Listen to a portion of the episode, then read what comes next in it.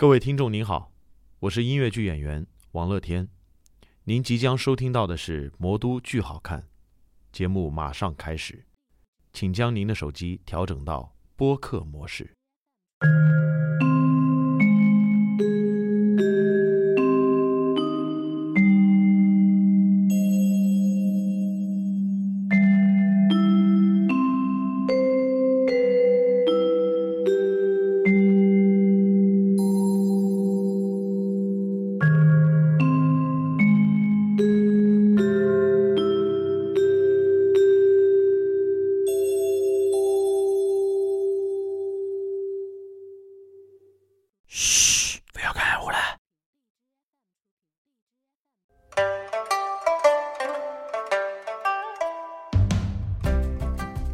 好，我是樊玉茹，欢迎收听本周的《魔都剧好看》。大家好，我是陈兜兜。哎，对，呃，今天这期节目呢，是跟大家说啊，是一期对答案的节 节目，对吧？因为我跟兜姐上次我们采访过王海英导演跟叶启胜嘛，嗯我们聊了那个《沉默的真相》，当时聊完之后，我就跟兜姐说，我们陈真一期不够，嗯，我们还要再录一期，嗯再但再录一期又跟演员聊呢，好像也聊不出什么新的角度了，嗯对吧？除了那个个人体验上的东西的话，嗯那我们就说怎么办呢？那个，然后想来想去，觉得陈真这戏得跟编剧或者说作词的人聊一聊啊，对吧？因为那个待会儿我们可以讲到，今天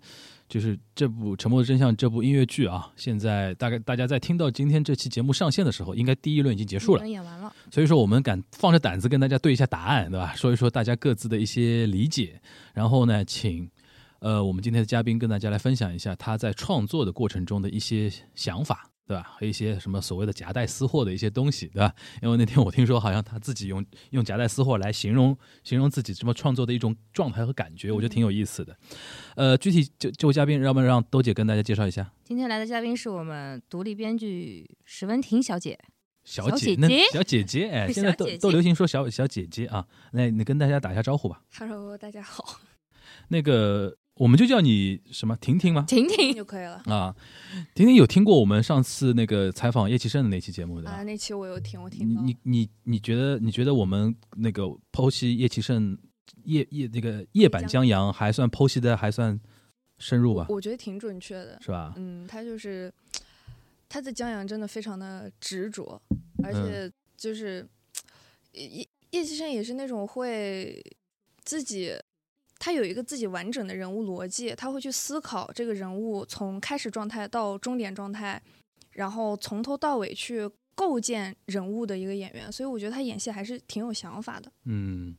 然后我们还那天是采访了那个韩英导演嘛，嗯，然后里边说到一个点，就是最后一个月每天飞新本子，我们就觉得场面非常的惊悚，对吧？这个肯定你也是你的噩梦了吧？对，真的是噩梦今，天看啊看编剧发量还挺多的。天生的天生的。哎，然后呢，就是今天我们会从几个方面来聊嘛。第一方面就是，哎，新的嘉宾总归要问问艺术人生，嗯对吧？这怎么走走上这一条不归路的？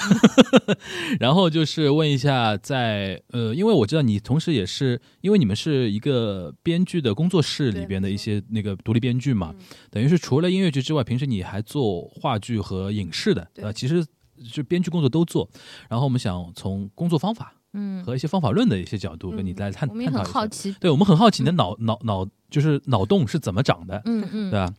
然后那个这是一个，还有一个就是重点谈谈那个《沉默的真相》这次的一些创作的一些感悟，尤其是那两首歌，对花吧？花和迟到的正义，对吧？然后再看看，因为你是应该是九五后对吧？我九六年的，九六年啊，哇，小我一轮，我的妈呀！然后那个，身为一个九五后的女生，怎么来看就是现在互联网上的一些就是说性别议题的一些话题嘛？嗯因为这个问题，同样的一个问题，不同职业的人、不同立场的人，可能看法都不太一样的。嗯是的，嗯对吧？有的人，比如说是一些媒体人，他会这样；可能作家会这样；可能编剧，因为又牵涉到自己在吸收新的东西，在输出别的东西的时候，可能又是牵涉到一个呃想法立场的一个切换的一个角度啊。然后我们可能通过这几这这些点吧，来跟大家展开。呃，我们先聊一聊那个，还是先跟大家说一下，那个那一天是九月十二日，又来了，一个狂风大作，狂风暴雨的一天，对吧？嗯。然后我跟兜兜还其他两位朋友，我们四个人坐在一个叫九棵树的，九棵树未来艺术中心，对，对。离开上海的一个 远离上海市市区的一个剧场，嗯，剧场非常新。非常好的，但那天呢，我们行程非常匆忙，尤其我还迟到。嗯。当我坐下去之后，这个戏已经展开了七分钟、九分钟、十分钟左右了。嗯然后兜兜跟我说，这十分钟演掉了网剧两集的量。对，所以说，我们先要聊一下，就是关于那个这次，因为你也参与了编剧工作嘛，部分的编剧工作，就是因为兜兜经常说的这个话题嘛，就是听说好像本子刚出来的时候，你们光围读好像就围读了大概三四个小时左右，就是第一三个半小时，嗯就是还没加歌哦，嗯他们光剧本围读就三个半小时，那经历了怎样的一种筛减的一个修修剪枝丫的那种过程，才有现在这么一一个一个两个半小时的这么一个剧？因为我们现在整体感觉已经很流畅了，嗯，对吧但是中间你们是经历怎样的一种纠葛？因为我相信每删掉一个段落、一个桥段，甚至像侯桂平，好像整个条线就被删掉了，嗯对吧？都很痛苦嘛，对吧？然后取舍的中间的一些故事，你能不能跟我们稍微分享一下？其实我们是七月一号建的组，然后在七月一号建组之前，我们编剧就已经把基本的工作完成了。我们最早的剧本真的非常厚，有将近两百页，然后对它就是我基本上把所有这个故事能写的情节和戏都已经写进去了。后面我们在排练厅一直在做的工作，就包括最后一个月那个飞页，其实基本的工作也就是拼凑。就是我们选择用怎样的部分来拼这块拼图，嗯然后看怎么样能让这个拼图看上去更完整、更好看。然后整个筛选的过程当中，其实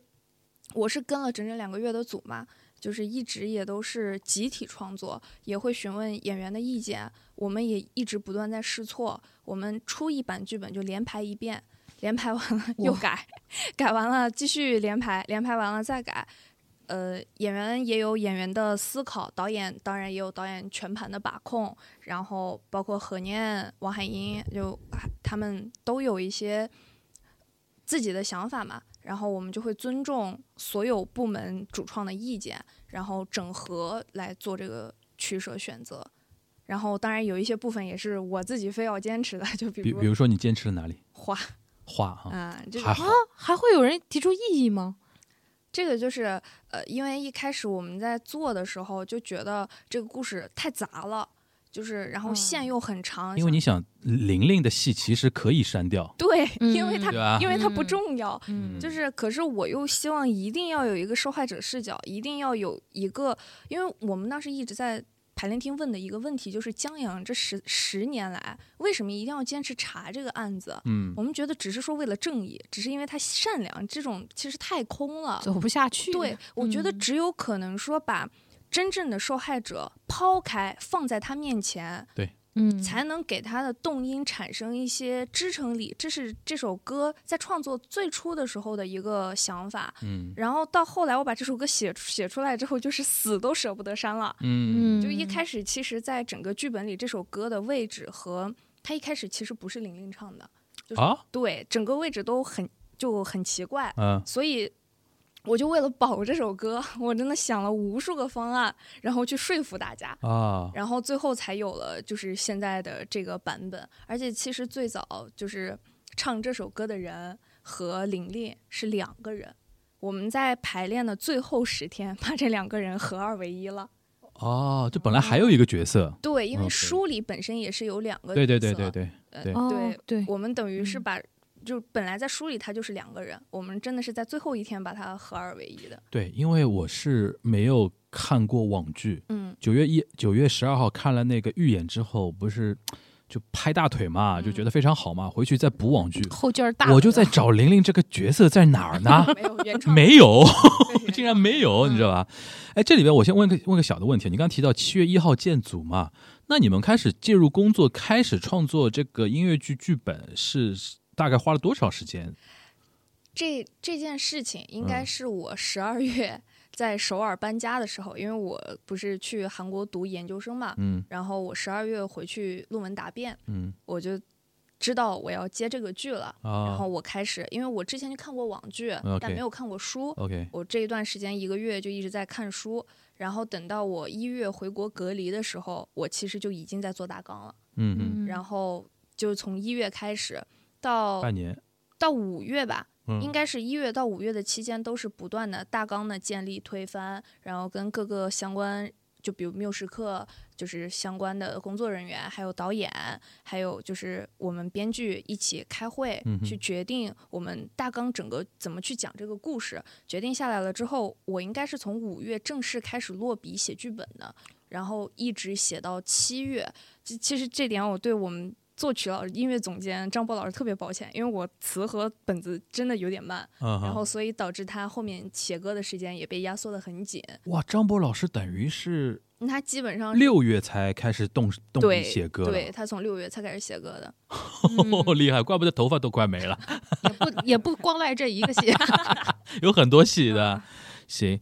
那等于是其实真正两百页，也就是花两个月时间就写出了两百页的那个剧本。对，没错。OK，嗯因为你中间 Q 到了一个很重要的点，就是从韩国回来这个点，正好 Q 到你的艺术人生啊。你怎么会去韩国留学呢？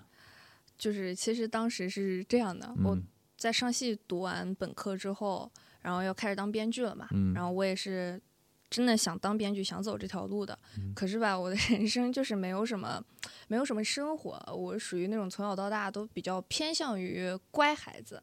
就是学校家里两点一线，啊、对，吧？也干过一些叛逆的事了但是就是还是一些合理范围内，没有一些特别特殊的经历经验。当时写我之前上一个作品就《谁说我结不了婚》那个电视嗯剧的时候，就因为那个是一个现代生活都市写，写那个时候就明显到能感受自己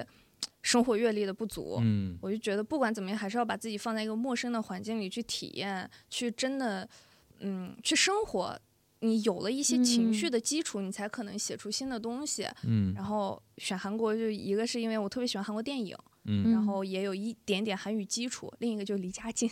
我不愿意跑就是离家太远的地方，所以才去的。嗯嗯，那你去韩国是哪哪个学校学的什么的哦，我是弘毅大学，？OK，我学的是文化艺术管理。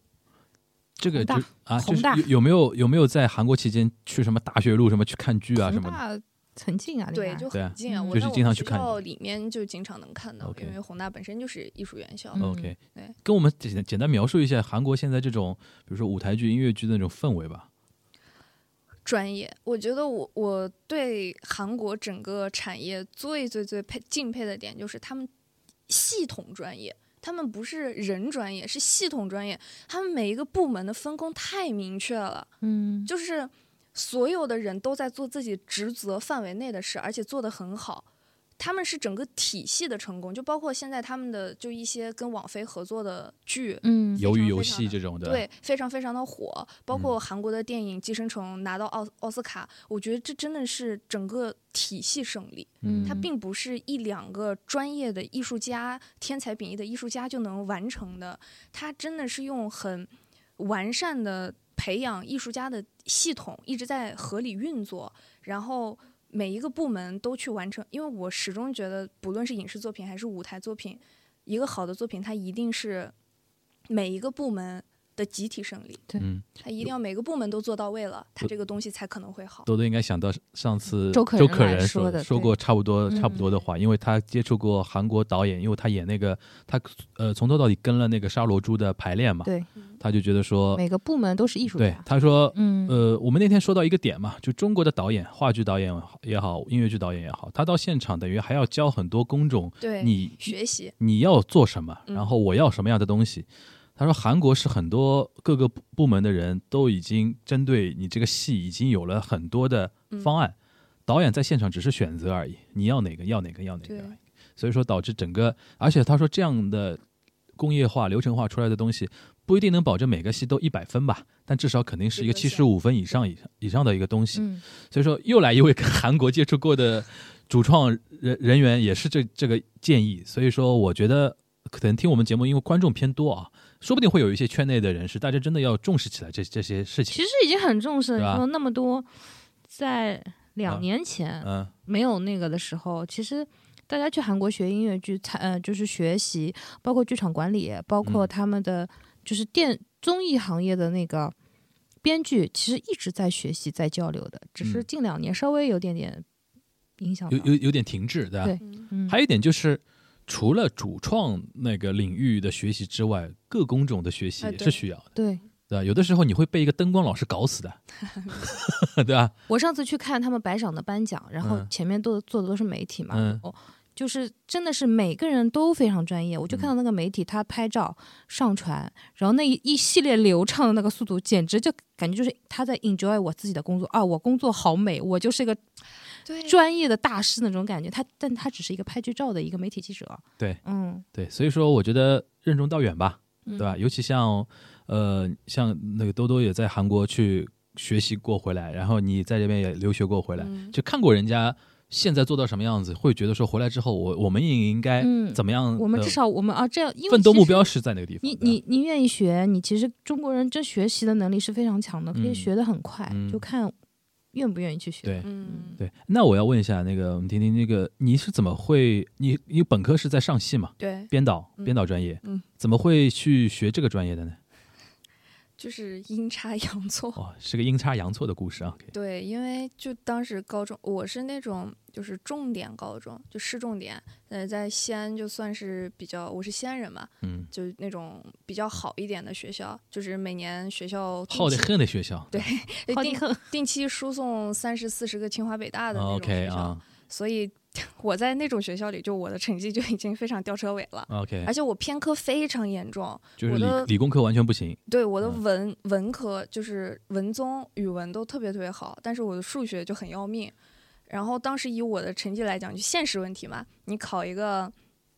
就是综合大学，综合大学，你考不到很好的学校了，对，所以当时就开始 动脑子，就想那怎么样才能上一个好一点的大学呢？然后我们当时学校有很多特长生，但主要都是那种拉琴的，就是嗯乐器学乐器的这种。然后大家就开始准备艺考了。然后我也是无意间得知好像有编导专业，我说这不是正中我下怀。然后我就开始搞文字工作的。我就开始看那种，因为我从小就可能就是语文比较好，然后写故事也有这种经验吧，然后我就看那个每个学校的招生简章，然后有些学校的招生简章就特别复杂，还要写什么影评什么的，我就觉得。我就觉得哇，影影评我从来没写过，我就不知道该怎么写嘛。就我自己写的那种，肯定肯定不算专业影评。然后我就刚好看到上戏，上戏一试是写故事，二试是写散文，好像，还我可能记反了。然后三试是面试。我说这不都是我擅长的东西，然后我就报名，我就去考了，嗯，然后我就上学了。上学了。对，那等于是说，只是说自己喜欢文字的东西，对对吧？然后是那个，因为有这个专业嗯跟自己的趣味是对口的，对对。那你什么从什？那我我问问一个那个问题啊，就是你现在做编剧这个工作，你会有嗨嗨的时候啊？每天都很嗨啊！每天都很嗨，你是很很热衷于做我很享受做这个工作。很好啊。那就好。嗯，那就好，嗯，因为如果说是呃阴差阳错，做了一个其实虽然自己很擅长，但是不喜欢，那就很很麻烦的一件事情。我觉得可能其实从小就喜欢的，只是嗯我们家庭环境并不是一个艺术家庭，就所以他会想法比较对对。比较传统一点对这方面不是很了解，嗯所以从小没有想过哦，原来还有这样一个工作，还有这样一个专业。那你现在在上海做这个事情，你爸妈有感觉吗？有感吗？就是是觉得说自己女儿在上海是干着一个非常啊那么的感感觉的工作，还是说只是在上海求生？对于家长来说，嗯，永远最稳定的工作就是。公务员嗯，我妈每天攻击我，就说你没有底薪。啊啊啊啊啊！对，但但其实呃话是这么讲，但是我爸妈还算是挺支持我的，就是呃我想干嘛，只要我能跟他们说清楚我的理由、我的打算，我有一个完整的规划的话，他们就会让我去做，就他们也有自己的判断。这还挺好的，这还挺嗯幸运的啊！你年轻嘛，哎对，不行再回去考公务员嘛。哇靠，他已经做到这个位置，再回去考公务员太可惜了。家里肯定是这么想的。那那个让他考公务员的心，我我觉得这辈子都不会死的。行，那大概知道了一下。那我们要说说那个你平时工作的一种状态了，因为其实我相信听我们节目的很多听友，因为都是呃话剧或者音乐剧的观众为主嘛，大家可能也很好奇啊，就是就是编剧的那个生存的生状态对生生活的模式啊，嗯，就是因为你刚刚提到，比如说你五月份开始写那个呃剧本，开始动手，到七月份两百多页出来，你是那种每天固定一定时间动手写一个东西的，还是说一段时间就是埋头在这么写？就是一般来说，我有 deadline，然后我会在前面就已经安排好，就是我从什么时候就要开始落笔写了。嗯，然后我开始写，我写不动了，我就睡觉，然后啊，睡觉，然后有时候写不动了也不困，那我就开始干别的，比如看看综艺，换换脑子。啊，因为你嗯硬就是摁到那儿去写，其实是写不出来任何东西的。嗯但是其实我真正写剧本的时间是非常日夜颠倒、没有规律的。我好像听说很多编剧是半夜起来写东西的，对，好像电视里面也是这么演的。对对，还真的，嗯因为是安静嘛，对吧？不知道为什么黑夜 就是能给人一种安全感。对，而且还有一点就是没有打扰，嗯对，真的打扰会比较少一点，嗯，这个事情。对，那你那个，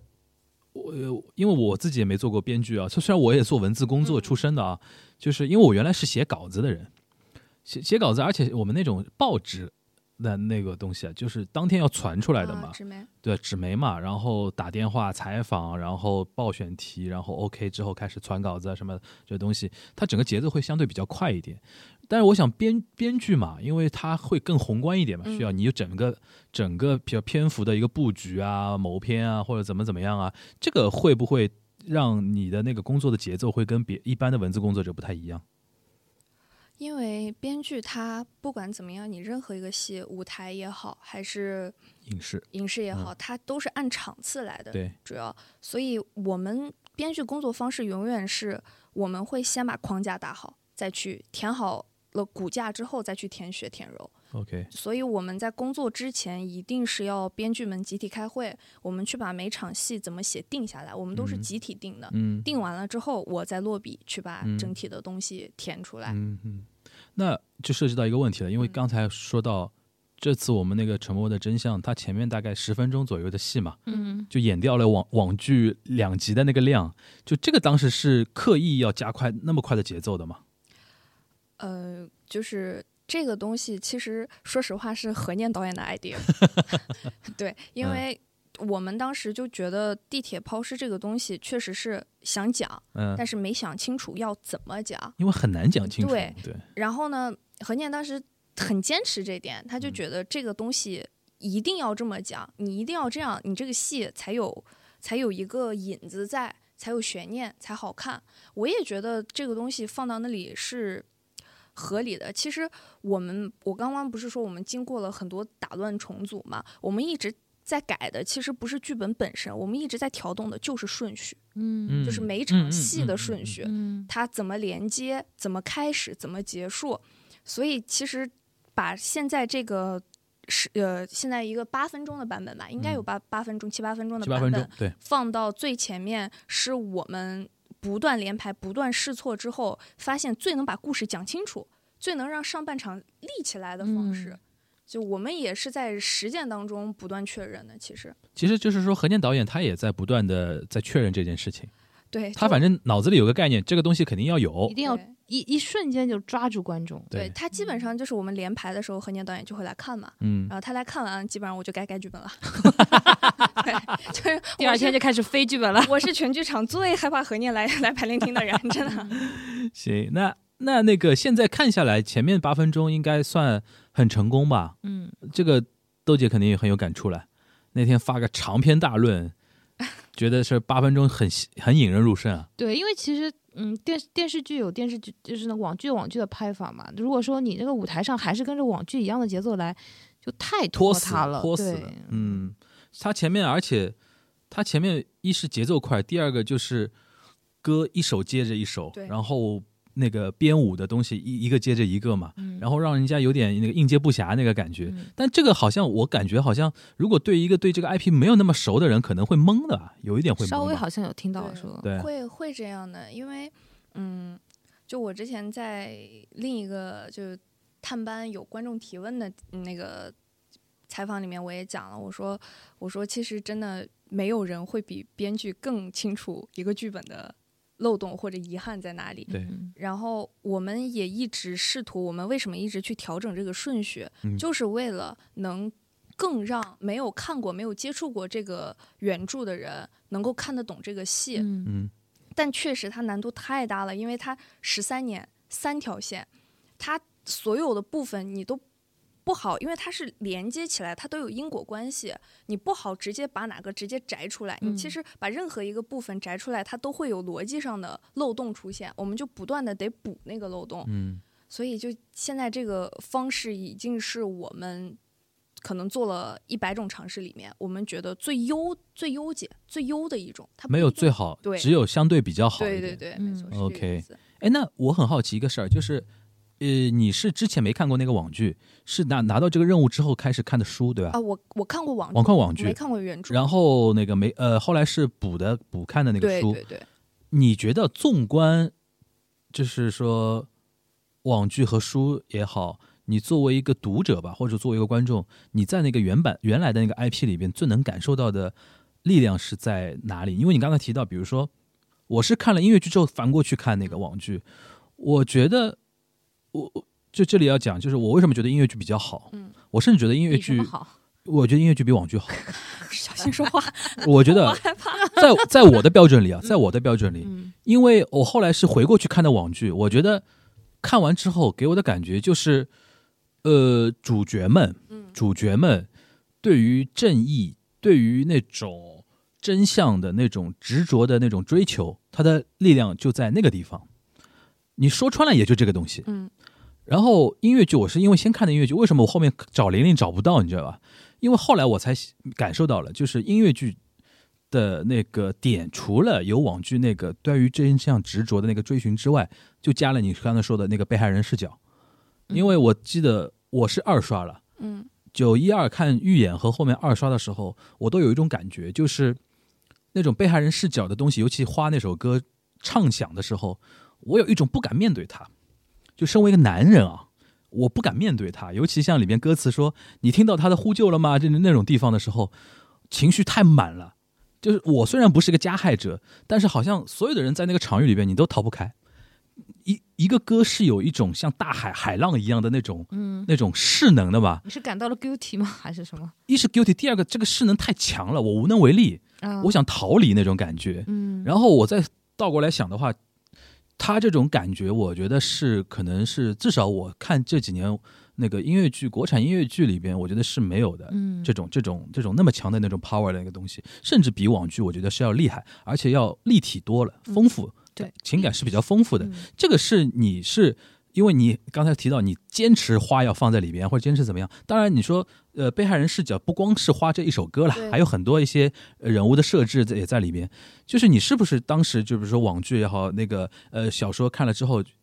之后，你觉得是有缺少这个被害者的那个视角的东西，或者说你觉得说可以加入加入进去？对，因为我其实，嗯，我我觉得，当然，江阳这样的英雄非常难能可贵。我觉得这样的这样的角色，没有人会不爱他。嗯但其实我看原著的时候，最大的感受是，很多人其实默默的成就了江阳。对，就是他，他这十年的路，他们最后这个自杀计划能够成功的原因，其实背后有很多人默默的帮助。对，当年报警的那个人，嗯，给他照片的吴检，就原著里面是吴吴检察长给吴艾可的爸爸，对，给他照片的吴检，包括后面颜良明知道江阳是自杀的，但他还是一直装作不知道，纵容他们查下去，查下去。嗯，对，包括书里他也有那个就是高栋那个厅长，嗯，就是书里的。就是上级也在一直力保他们，然后装作什么事情都不知道。对，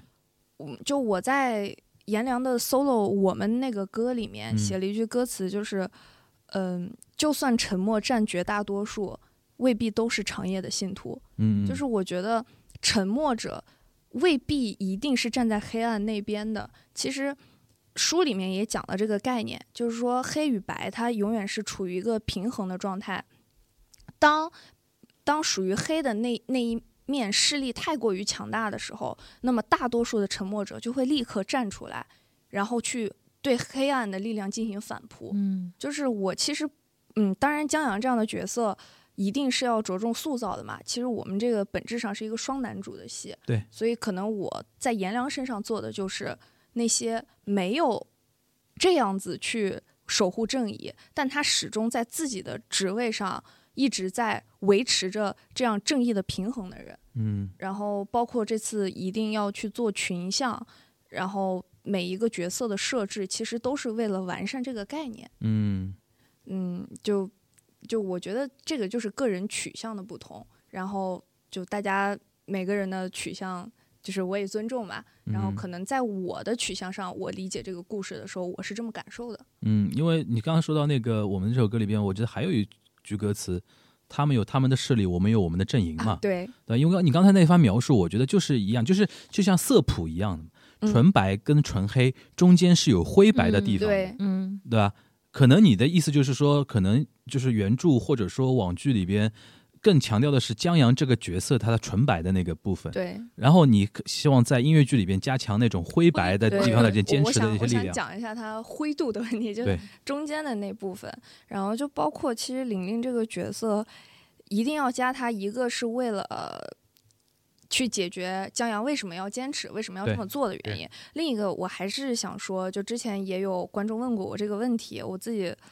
微博也做了解答，就是我觉得我是一个女性，这是最基本的。嗯其实女性创作者在创作当中有女性视角，这是一件必然的事，天经地义，对，这不是我的选择，对，天经这是一。件必然的事情。嗯而且我自己在写剧的时候，我觉得也算是我的一种表达输出吧。因为其实我现实生活中是一个蛮胆小的人，嗯就是我不敢就是像很多的艺术家一样。这点我们是我我懂你这个意思，啊就是生活中胆子很小，嗯，但是呢，就是就以前叫文胆啊，对就动笔的时候胆子很大，很大很敢写，对吧？嗯，对对，然后所以我会在我的作品里面找一些角色，嗯，可能在台词里面去输出一些属于我的观点。嗯所以在陈真这个剧里面，花其实就是这样的，迟到的嗯正义也是这样的。然后这可能是我输出最成功的一次。对。这里边我们又要跟都我们我跟豆姐又要在我们再复盘一篇那天我们九幺二看到花那个时候的那个情景，你还记得吧？嗯那个，反正那首歌一开始啊，我跟大家听的听的观众啊，听的听众啊，听着我们这期节目的听众，应该很多已经看过《沉默的真相》，甚至有的不止一刷了。我们来回忆一下这首歌。我当时九一二的时候，一开始这首歌一开始的时候，是一些景景色描写嘛，嗯，对，我们在想，哎，这个配配配角为什么会有 solo 呢？对。对吧？然后我当时我记得，我第一时间我就跟你说，哎我说，哎呦，因为我很喜欢所谓的闲笔啊，嗯，就是如果用歌剧来举例子的话，因为歌剧里边一般分宣叙调跟咏叹调嘛，就推进故事情推呃那个故事情节的叫所谓的宣宣叙调啊，你为什么来了？啊那种那种东西，一般来说会流传下来都都是咏叹调的那个东西，而且呢，一到咏叹调。一描写情景呢，基本上就是咏叹调的东西要来了。然后上半年，我不知道你有没有看过上半年另外一个那个音乐剧叫《赵氏孤儿》，赵赵氏孤儿看看，《赵氏孤儿》里边也有一首歌，一开始跟你那首花很像的，嗯。就是妈妈对于对于那个橙子孤儿的那那一段，嗯，她一开始也是闲笔，然后描写那种情景啊什么的。所以说，花一这首歌一唱来的时候，我说，哎，我说又是我最喜欢的闲笔的内容，我就看这个这个这个歌能写成什么样。然后听着听着不对了，嗯。就是中间两四呃一段过去之后，不是上来一一群群那个群舞演演员嘛，然后整个歌词的那个调性开始发生变化，整个就是刀子就戳过来了那种感觉嘛。就是你当时在写的时候是怎么样一个想法？就是一开始那个情景描写，这个自然风景的描写是一个怎么样的考虑？后面当当然我相信你能量输出的最大值是在后面那一段嘛。这个是怎么样的一种感觉？你这首歌是一气呵成写的吗？对，是我就是想做反转。嗯 OK，而且就是我，我是一个某个综艺的 忠实粉丝，嗯，就是这个综艺就可以可以讲啊，就是叫《明星大侦探》。啊。啊，然后，哎呦，我真的，《明星大侦探》就是它不是有一个系列叫恐怖童谣系列对吗？对对对对，我当时就好想写一首恐怖童谣，嗯，就是为什么前面会有就是一些小调的部分出嗯来，嗯。就是前面那四句歌词和后面四句歌词的反转，前面嗯是抬头见日月，低头听雀鸦后面是打落拔除根和叶，打落刺和芽。其实我做这种反转对应，就是想有一种诡异又恐怖的感觉。嗯我就是想做恐怖童谣最开始，，OK，然后张博老师也就是 实现了我的梦想，我每天逮着张博老师说这首歌一定要写出什么什么什么样的感觉。然后，但我觉得真的其实是就是音乐总监给了这首歌生命，嗯，真的，他比他比我想象中的还要好。你跟张博老师的互动是你会先有词给到他吗？对对对，我先出词。嗯，然后你再说你的你的脑洞是怎么样的，怎么样的一个想法，然后他对根据你的那个意思，然后来谱曲那个意思，对吧？我觉得张博老师有一点非常非常特别的点，就在于，因为我其实没有跟别的音乐总监合作过，这是我写的第一部音乐剧，哦 OK，所以出道基点哦，这不能这么说，说不定下一步更厉害的。就是，所以我，但我有听说过其他的音乐总监的工作方式。嗯张波老师是真的，他会看戏的，他会注意我的台词，他会知道这个歌，他录 demo 的时候，他会把台词和歌全部录进去。嗯，他他会时间留够，然后他会思考这个戏合不合理。我有一些剧本上的问题，甚至是张波老师提给我的，嗯因为他在写歌的时候，他要顺整个的逻辑。啊，就是我觉得这点也是我觉得哇好神奇的地方。就是其实我本来觉得戏和音乐应该是分开做的，但是我们俩在工作的时候一直都是融在一起去解决的。嗯就包括一些进歌点，我们就会想说哪些地方进歌比较合理。因为我第一次写音乐剧，我并没有就非常丰富的经验。其实张波老师还有我们的一些演员也帮了我很多忙，就去找一些他们觉得更合理的进歌方式，然后也调整了很多。嗯，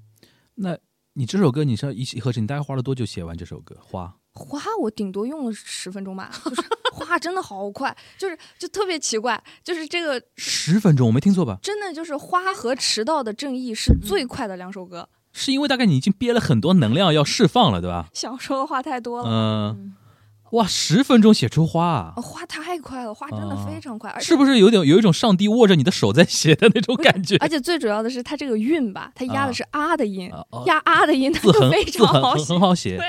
，OK，、嗯因为我那天我们那天看的时候，因为我我们在那个九棵树的时候，它边上不是有大屏幕放那歌词嘛，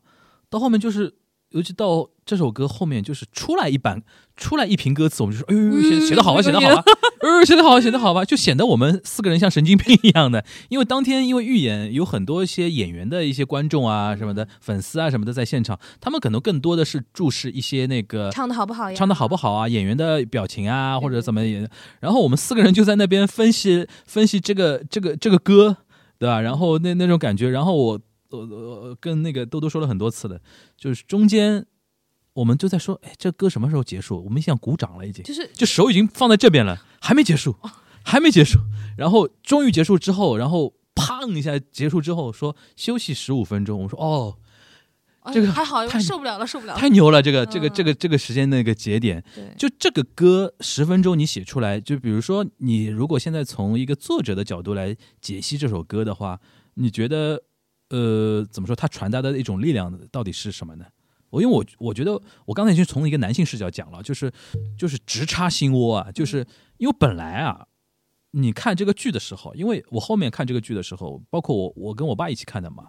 就我们会站在一种看网剧的时候，男性可以站在一种非常安全的角度看。对，因为它里边就是一个官商勾结怎么样的那个故事，这种故事我们看的多了嘛。但音乐剧你无处可逃，是音乐剧真的无处可逃，就那种到那个啊就就海浪哐一下扑过来，就是突然就觉得说哇，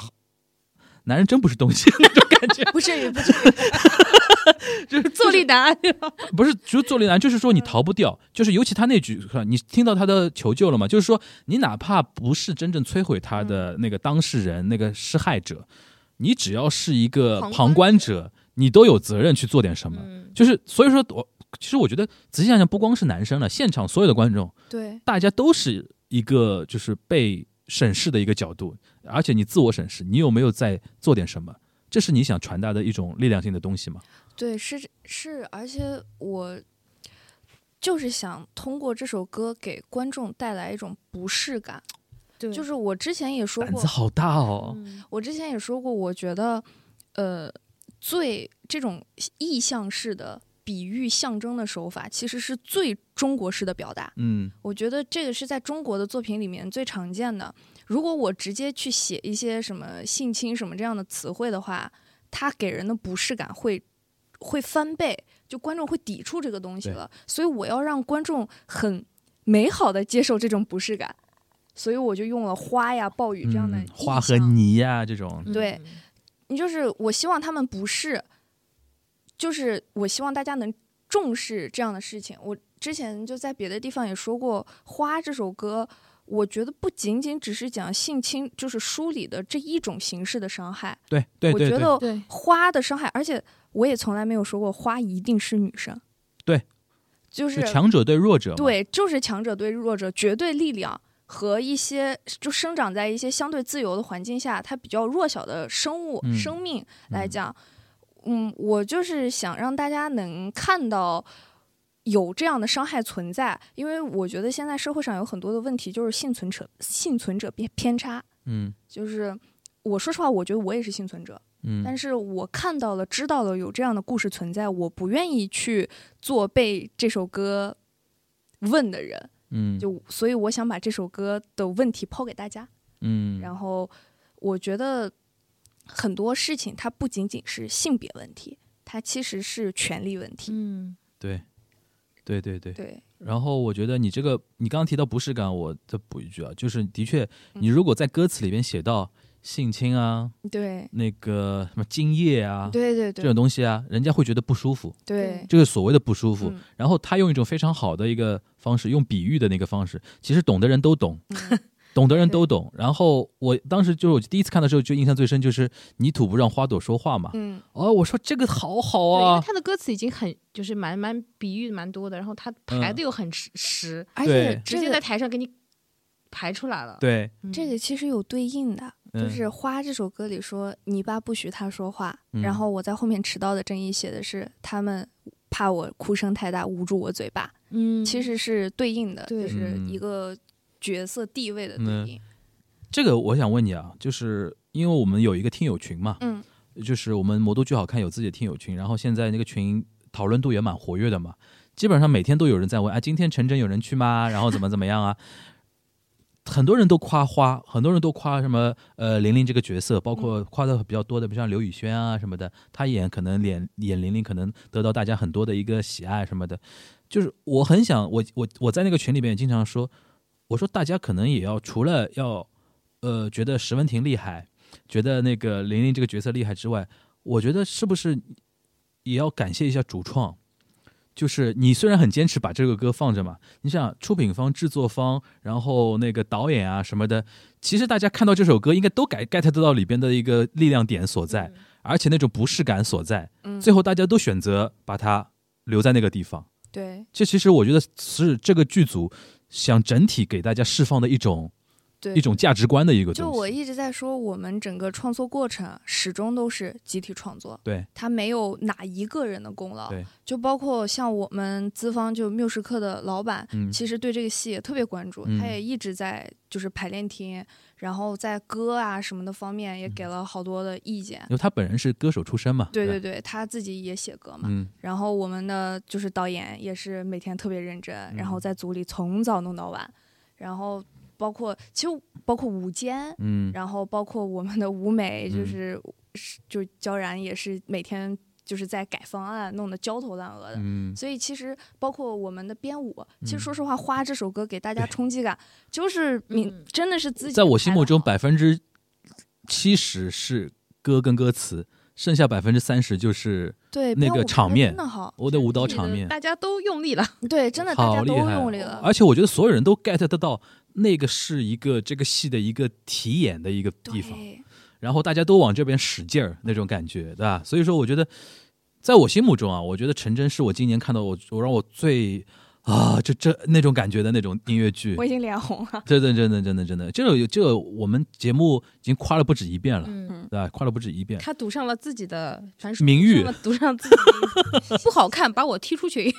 对我，我那个时候我们九幺二看完之后，在群里面狂说，嗯，人家说有那么好看吗？然后怎么怎么，我说谁不看踢出群，然后他们说不好看，群主离开群。其实九幺二预演的时候我嗯也在嘛，嗯，然后预演的时候预演完我你有没有看到有四个神经病在后面？我我去侧台，然嗯后我们就有演员跟我说，他们嗯在上面唱花的时候，嗯看到前三排的观众全在哭，哭啊，对，就哭的特别严重。然后当时我到后台，就好像有个男工作人员嘛，嗯还是技术部门什么的，嗯我我也记不清是谁了。然后问我说，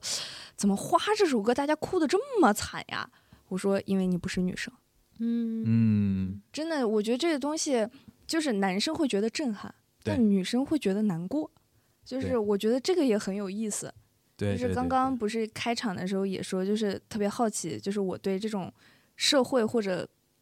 上的性别议题怎么看的嘛？就我我觉得其实有些男生女生的先天性的差异，双方是无法理解的。对，就是你不要硬去理解，你需要的是接受和尊重。对，然后我可能作为一个创作者，能做的就是我把这样的伤口、这样的问题赤裸裸抛开给大家看，然后大家看到有这样的问题，就会更能换位思考。就像樊叔，就是看完这个之后，嗯，就是会有很大的冲击感。对对对，就包括也有很多男观众，其实看到这个之后，会可能有对社会上的一些东西有一些反思。你们不是你们做错了，但但是你们能看到这样的问题存在，其实我觉得在黑白的平衡里面，你们就是站在光的那一边的。嗯，我觉得这个比较重要。而且这个也促使我反思，就是性别议题，就像你比如说你身为一个编剧，对，一个女性编剧，或者说女性记者或者怎么样，大家都可以站在自己的角度，利用自己的一些职业上的一些特性，为这个议题发声。嗯然后你选择了用这个方式来发声，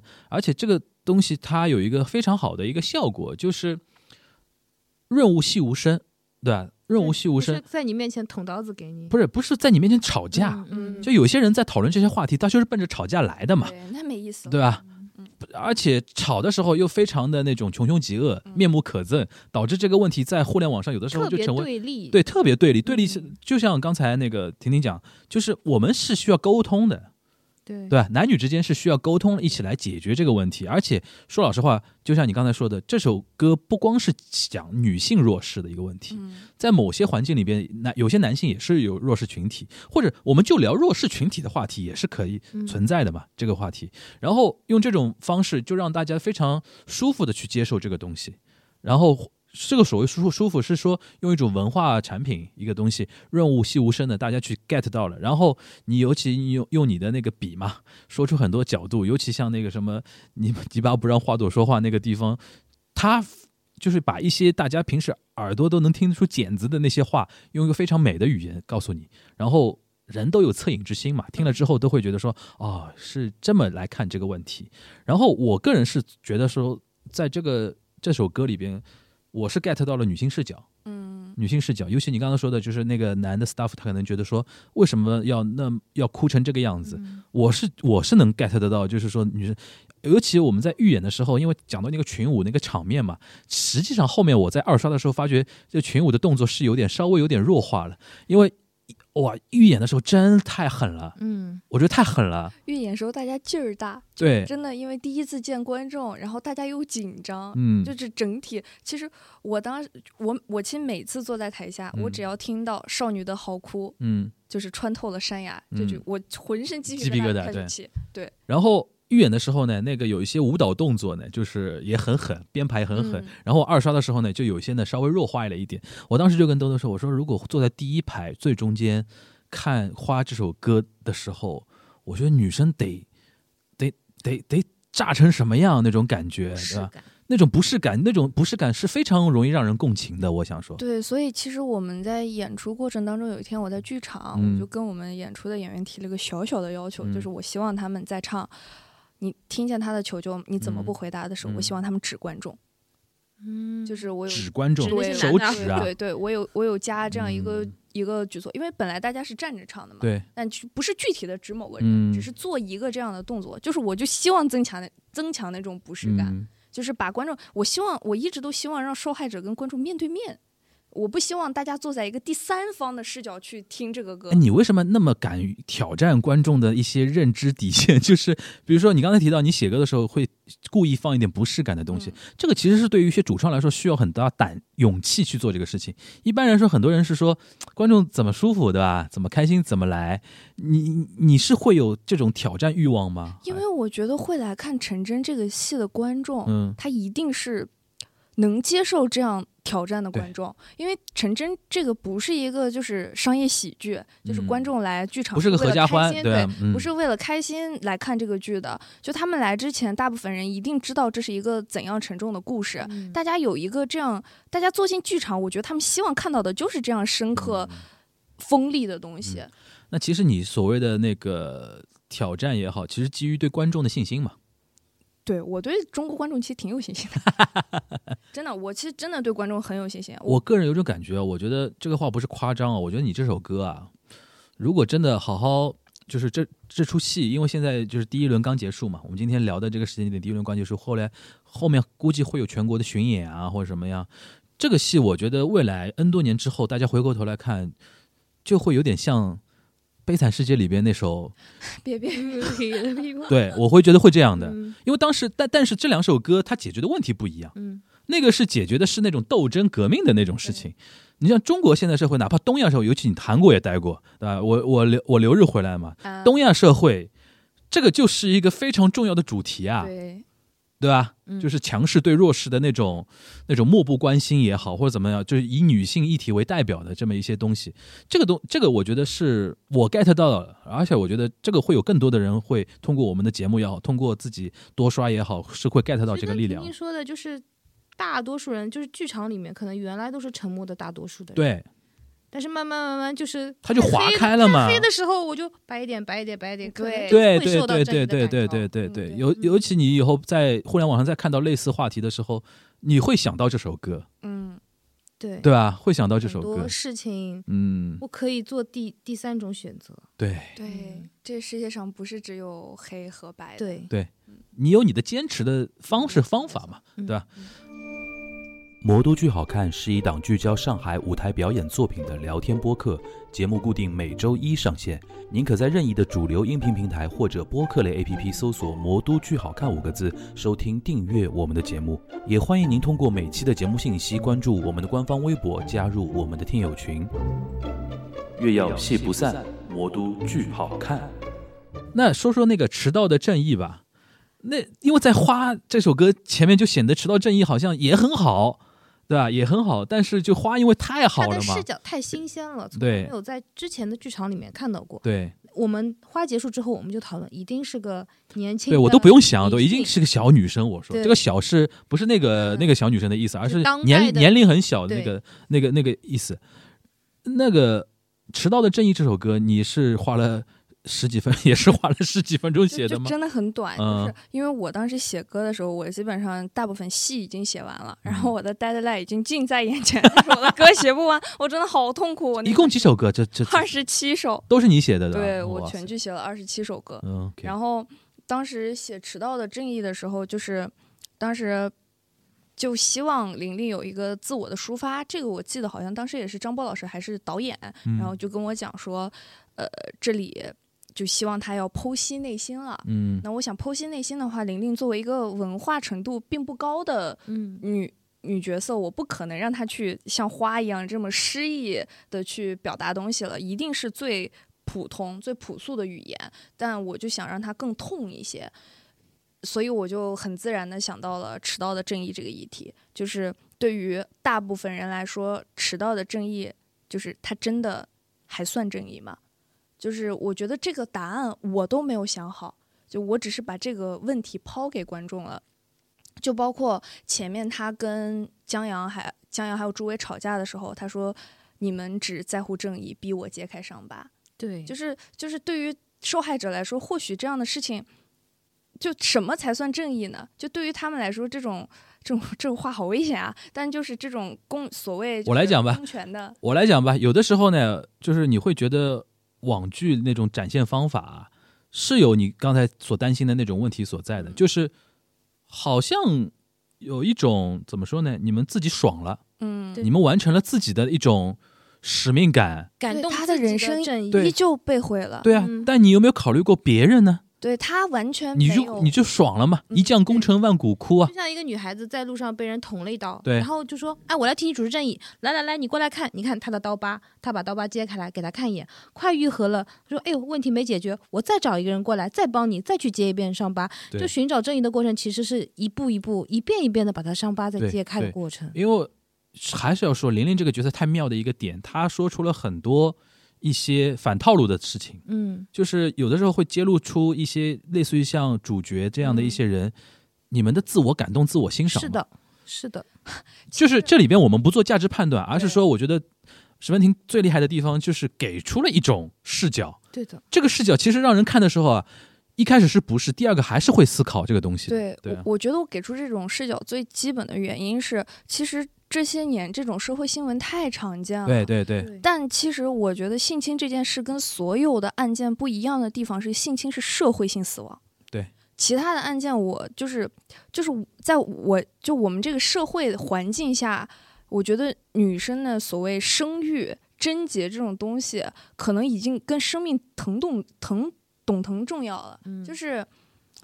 其实不应该的，就其实这样的事情是不应该的。可是往往真的这些事情发生了之后，遭受到更大损害的人一定是受害者本身。对对然后再加上所谓的受害者有罪论，然后还有二次伤害，对。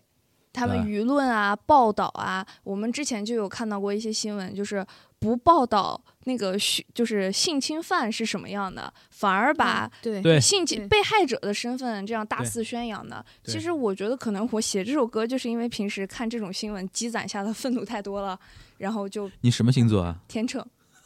我今天又我们好多天秤天天秤天秤天天秤座天秤座的嗯嘉宾啊，那还而且还有一点就是，你里面还说到，就是又说到花那句歌词嘛，嗯，就是花朵也不是自己想要盛开的呀。对，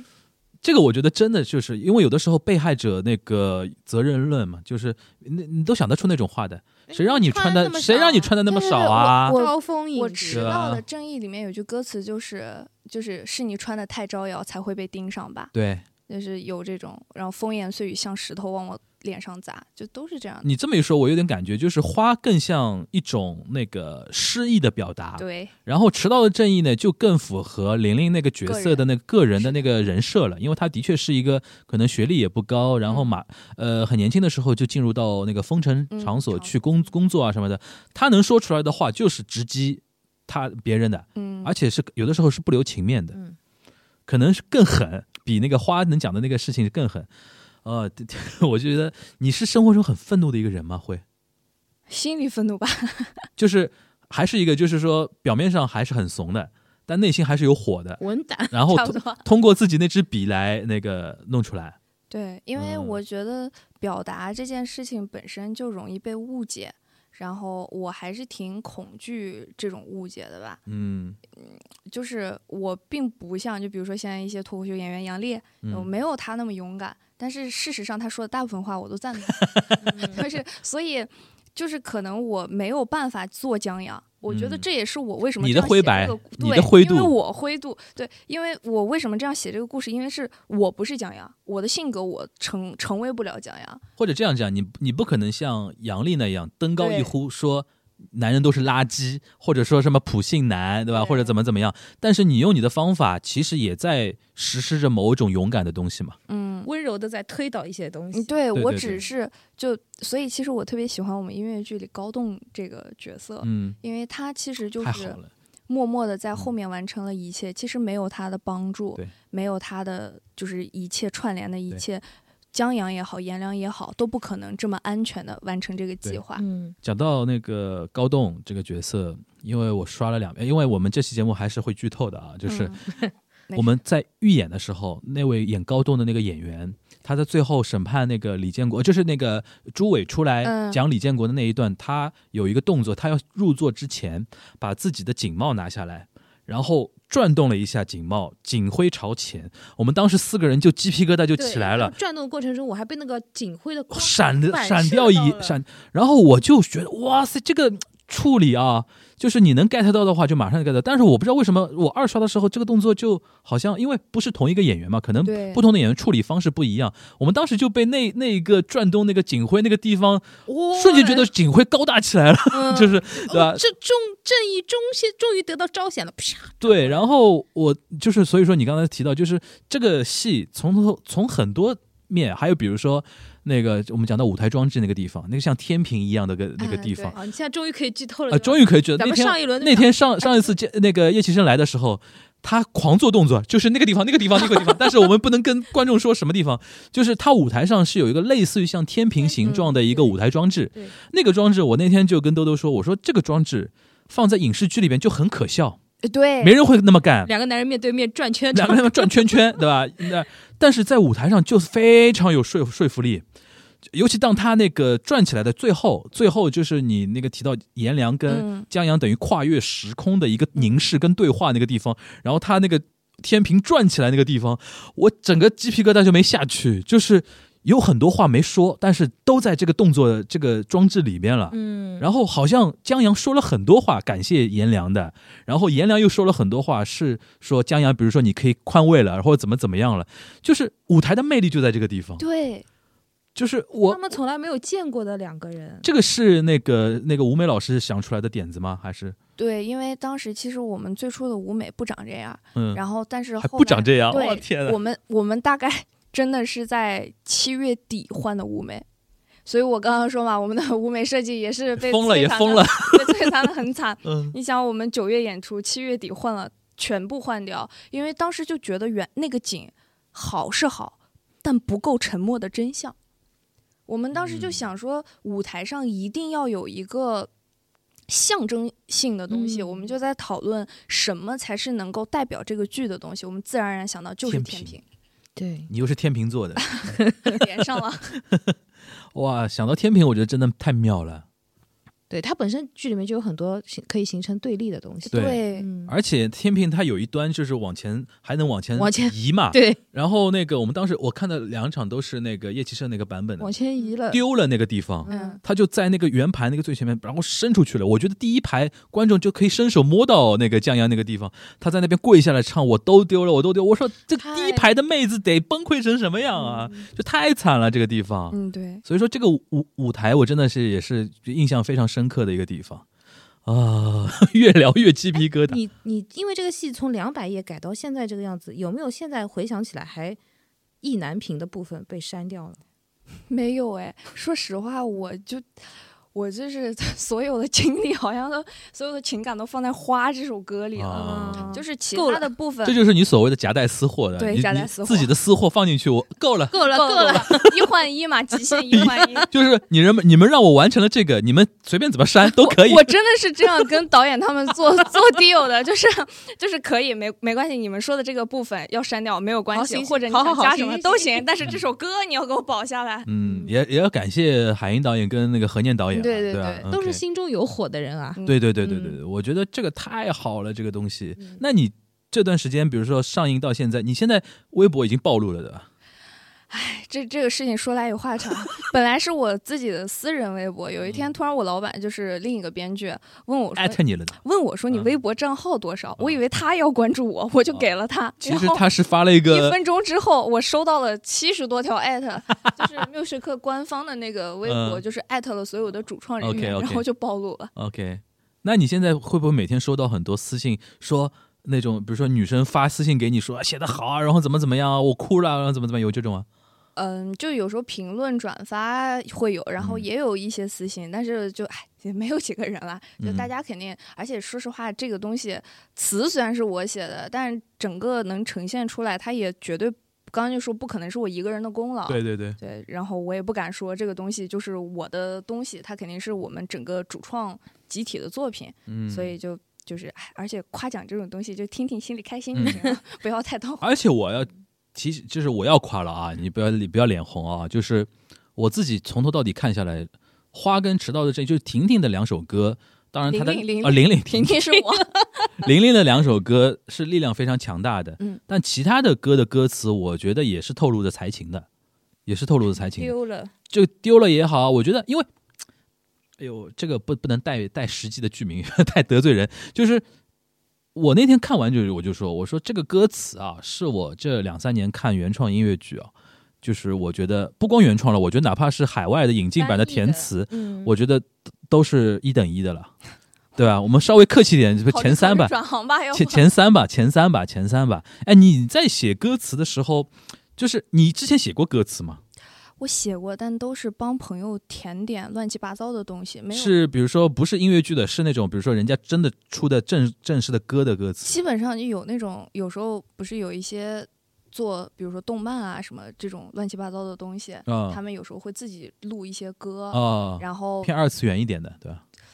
还是他们是偏二次元，其实我也不了解，但他们找到我，我就闲的没事会帮他们就是填一些。但那种情感上可能稍微弱一点吧，因为你可能对这个故事也不熟。对或者对对对，，OK，就是本质上来讲，还是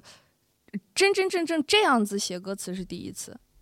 因为音乐剧写歌词有个好处，真的是它有故事情节牵动在那个地方，你可以知道从哪个角度嗯切入进去嘛。然后我我我问一下那个，就是里边其实有一首歌啊，后来删掉了，但是我个人还蛮喜欢的，香蕉，香蕉那个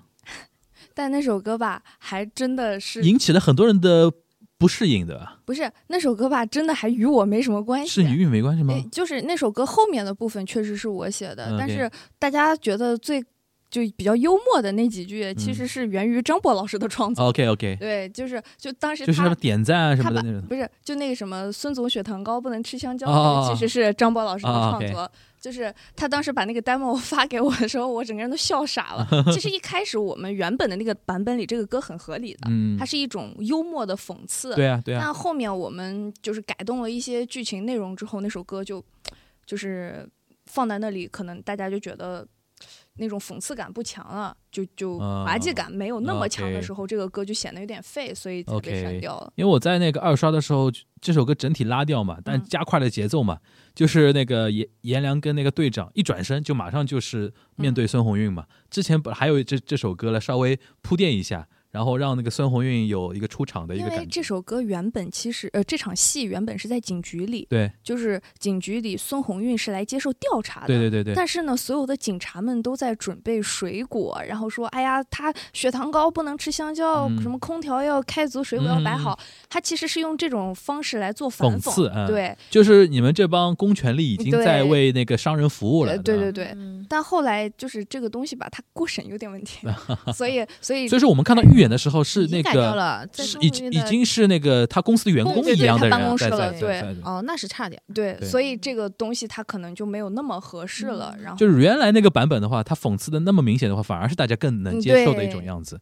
因为那首歌我很喜欢员工唱没问呃啊，员工唱就很奇怪嘛很。正常嘛，那警察唱就看得出来。对，但警察唱呢，就是太狠了，讽刺的有点过狠。对对，太危险了，过太危险了，过太走的太白了。对，因为太危险了，所以 OK，哦，原来是因为这样，嗯因为那首歌本身我还蛮喜欢的。对因为我那天跟他说，就像我说，像《贝隆夫人》里边有一集有有一个桥段讽刺独裁者的那一段，其实我们当时在排练厅，大家嗯都好喜欢这首，我也好喜欢呀。就是嗯哎，很可惜啊怎么说呢？就是算了，花还在。呃，还好，还好有花，还好有花。哎，那你比如说这次，比如说那个，你个人觉得打几分呢？给自己的工作，《沉默的真相》我的话，我自己给自己打七点五吧。满分是十分。对，你觉得下一次如果你还，你应该还会有下一次音乐剧的创作吧？我已经对外说了，不要放过十分题。我已经跟所有的那个音乐剧圈的人说，我说不要放过他，这个这个人放了狠话了，对音乐剧剧圈不不要放过放石文婷婷。那 那你觉得下一次如果再做那那个音乐剧的作词或者编剧的话，还可以有哪些什么精进的地方呢？我觉得我首先就做完这个剧，我对音乐剧的了解完全不一样了。啊就说实话，我在接这个项目的时候，我一个音乐剧演员都不认识，嗯，就是那些那你音乐剧看过吗？我只看过就是韩国的一些，就是啊我没有看过国内的音乐剧一部都没有看过。所以我也是为了写音乐剧才去了解国内的一些音乐剧，去看，然后去了解这些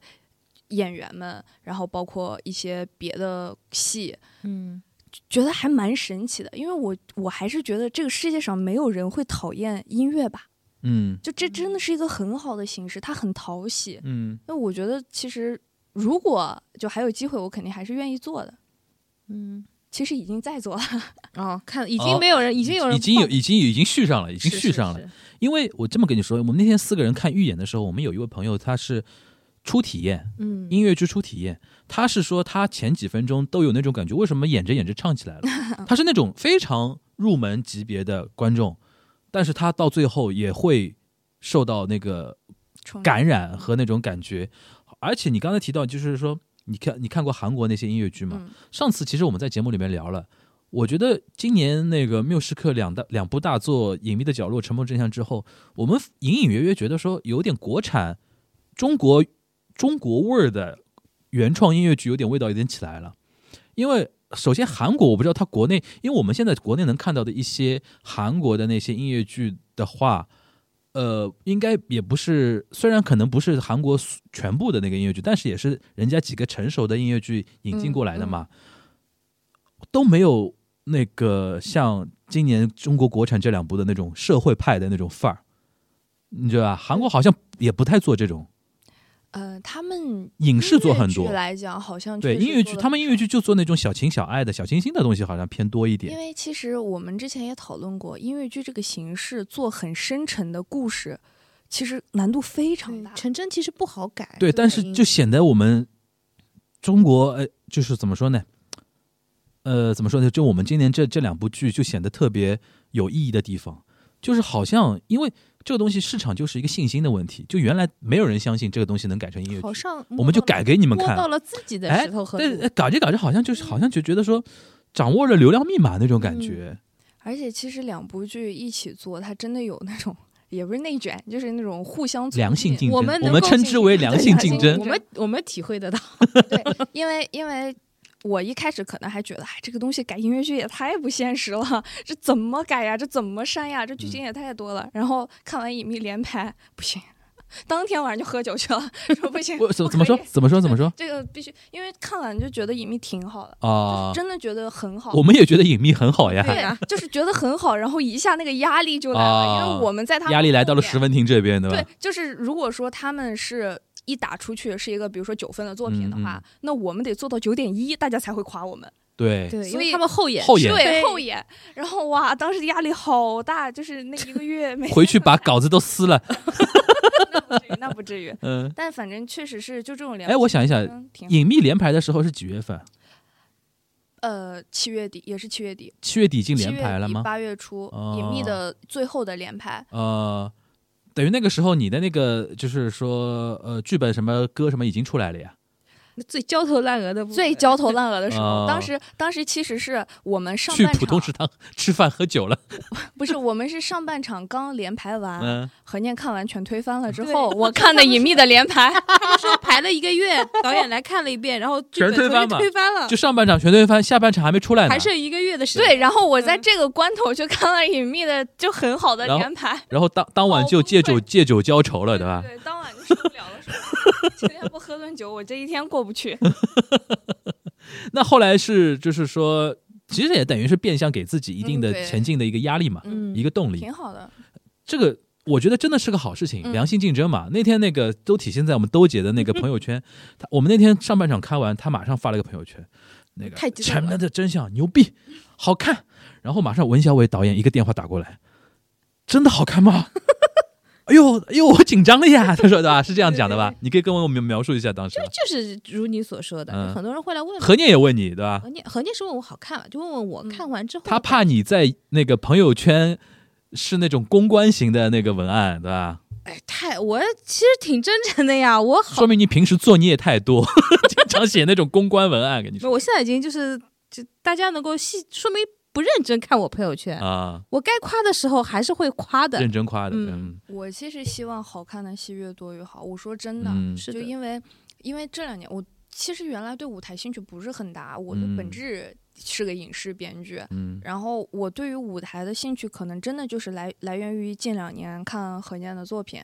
因为我原来会觉得舞台剧有点无聊，说实话，嗯。对于最早的我来说，但我后来发现舞台的魅力其实就在于它能用影视不能讲讲的方式去讲讲问题，是的而且它有它合合理化的化，对对它有合理化的化在陈真这个戏上表现特别明显。就是那个天平那个地方，我就跟你说了呀，嗯。这影视你会觉得神经病啊，这个东西。对，还有跨越时空的那种交错的那种对对话对对对，而且我明显能感觉到我身边的同龄人，因为我身嗯。边同龄人很多都不是学这个行业的，嗯但是走进剧场的人真的越来越多了。嗯就我能明显的感受到我的朋友圈屡屡刷到有谁在看音乐剧，有谁在看话剧。我觉得这是在我上大学期间，反正至少没发生过的这事情。是一个很无奈的事情，就是我们的影视剧啊，嗯，呃，不包括现在，比如说爱奇艺迷雾剧场这种网剧啊，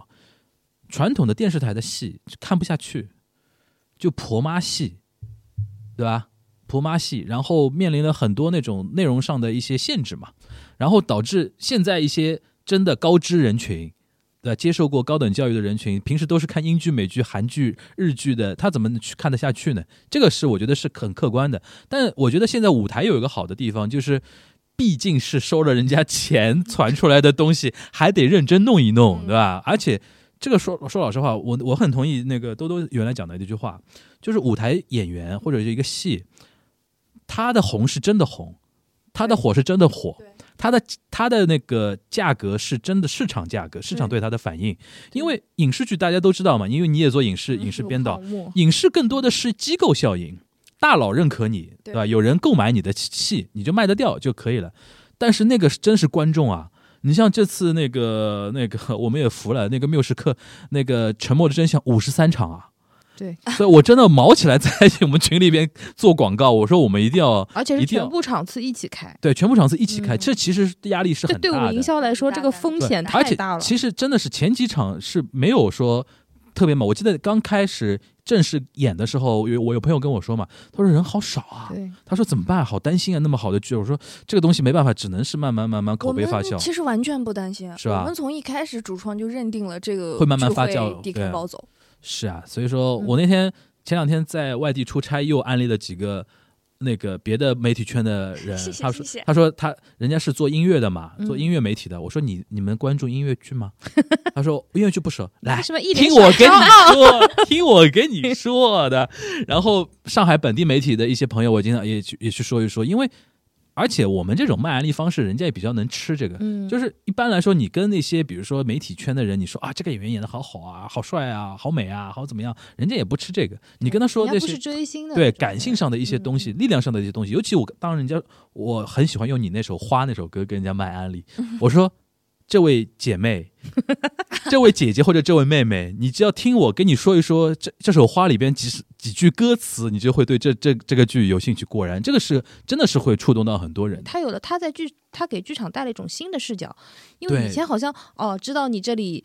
被害者来了或者受害者来了，就开始就是哭哭哭啼啼的。但是他现在有了新的视角之后，我们其实观众看多了，也看到了新的视角，也不妨碍原来就是成屋的那些用户再去在剧场里面发现了新的爽点。嗯，那我很好奇，那你现在比如说后面，当然你刚才已经透露了，已经有别的音乐剧在找你了。嗯，从风格上来讲的话，也是这种风格的吗？对，啊，因为我是一个就是只能走硬逻辑派的编剧，不太擅长写就是小甜剧情感啊这种啊东西，就我可能更适合逻辑这方面的东西，所以你内心其实住着个女侠没 有没有，没有 呃，就是从小我觉得是从小看书分类的原因，啊。我从小可能看你喜欢看哪些书啊？推理世界啊，还是喜欢看一些硬核的一些东西什么小时候天天看什么《盗墓笔记》《推理世界》《鬼吹灯》，反正嗯看的都不太是女孩子故会看事性很强，故事性很强。嗯，然后那个但我其实本本职来讲的话，就可能手里还是电视剧，还是会作为主业去做的。嗯，因为其实对于编剧来说，会更觉得电视剧是编剧的艺术。因为我们在写电视剧的时候，讲一个故事是真正能体现一个编剧的实力，对精妙一嘛，个对，呃能体现我们这个行业的用途吧，至对少。因为而且那个像网剧那种结构、那种体量的话，你一层一层套一层，嗯对，会对对你这种喜欢推理的人来说有爽感嘛，嗯哎对，对吧？看到最后一集一个大反转，前面都推翻掉，这很爽。而且其实舞台来讲的话，其实《陈真》是一个很特别的戏，因为一嗯般的舞台剧来讲的话，编剧他可能真的没有那么重要。我始嗯终觉得在舞台剧的创作里，编剧就是建好骨架而已，嗯血和肉都是二度创作，就导演和演跟演员自己去填的。嗯我们只是给一个大纲，给一个基础，嗯所以可能对于我们来讲，就是，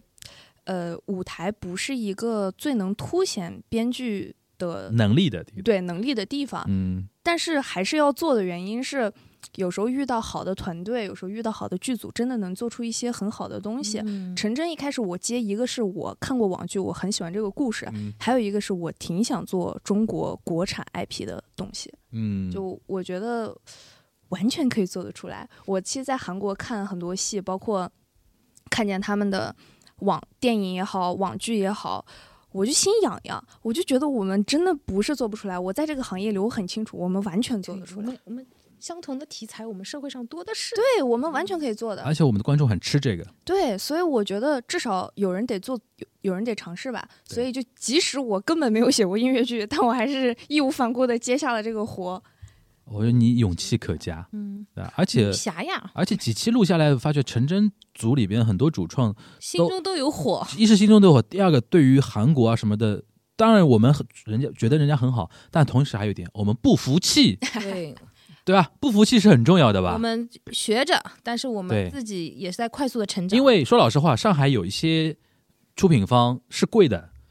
是跪下来的，嗯，就是一切都是外国的怎么样好，对吧？就名字我们不点了啊，名字我们不点。反正我是觉得说，今天非常开心的一点就是我们见到真人了，见到真人了，然后知道不放过谁了是吧就？知道不放过谁。然后从你刚才的说法，我们大概能判能判断出来，他下一部戏呢也是一个硬硬核的，嗯，然后是一个原创的那个国产 IP 的，因为不是这种呢，他不会接。你看看听听听懂了是？对，不是，也是也是何念的。啊？哦，就是之前你做电视剧编剧的时候需要跟组吗？完全不用。哦，所以第一次就是跟着一个剧组两个月。对，所以他们总说我跟陈真这个剧组谈了一场 轰轰烈烈的恋爱，真的，嗯嗯，就确实是投入太多了，感情、时间、精力都是。哎，那你跟组就代表你其实也近距离观察过音乐剧的一些演员和主创人的一些状态。对，我哎是从从早到晚都跟他们在一哎，起。从你的角度聊聊，他们给你带来什么感样的一种情很深厚吧不是，我真的觉得就是音乐剧演员有个非常非常神奇的点，嗯，就是你在没给他们音乐的时候，他们怎么演都不对；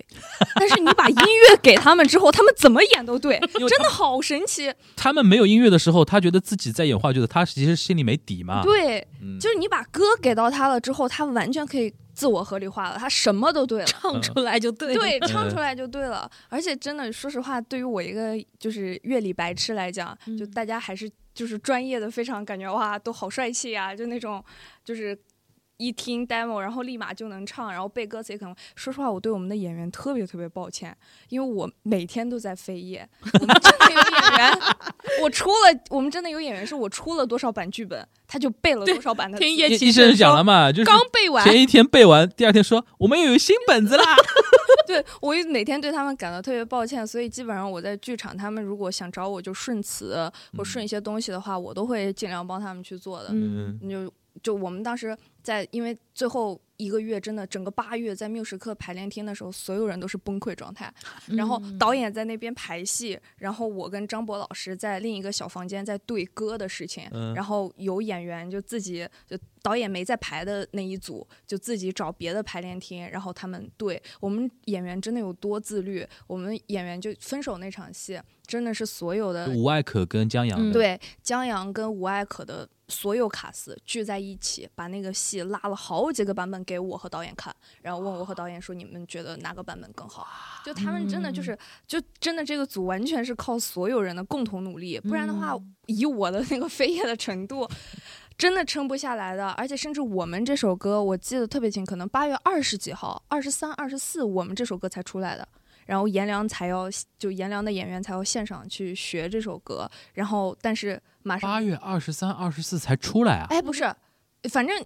大概是在我们合成前的嗯。三四天、哦，那等于是九月份了，已经是干到，啊，对对对，对啊？因为九幺二 我们那个九幺二预演哦嘛，那可能八月都没出来，啊对反正应该是在我们合成极限操作前的不久，对，嗯。全部都是极限操作，嗯我每天就是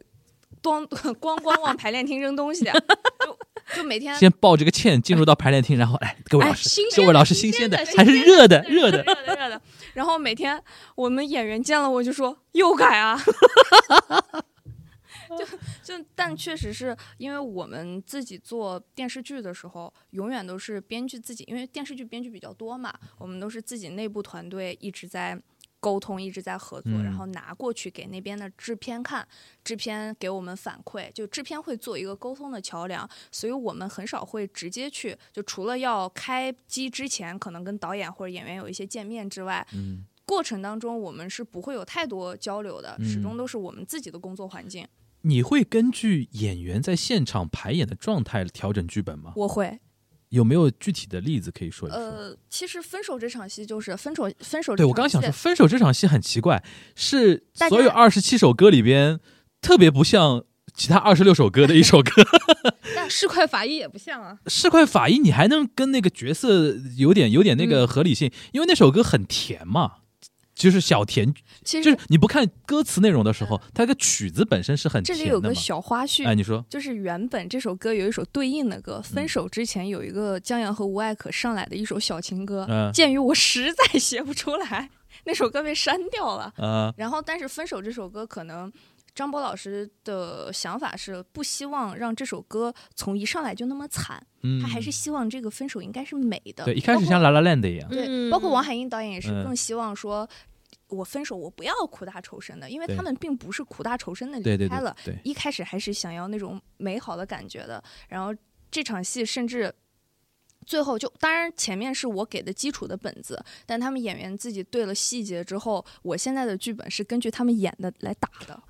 嗯啊，呃，我们很多戏其实都是这样，就我们演员其实很多也会经常跟我交流，就是说他们觉得哪里的剧本有问题，哪里的台词有问题，然后做一些合理化。我们有些演员的点真的非常神奇，我因为我以前不会跟演员这样对啊，的你原原来可能接对接触不到演对员的，不会这么这么嗯密切的合作吧？对，我突然觉得其实演员的世界。就挺奇妙的，就嗯他们注意到的点，真的是我作为编剧、作为主创，我注意不到的部分。能能举个例子吗？嗯，就是一些很小的、很小的小细节，就是一些比如说动作，我我究竟怎么跟你？就颜良有一场戏，就是颜良和赵铁民，就是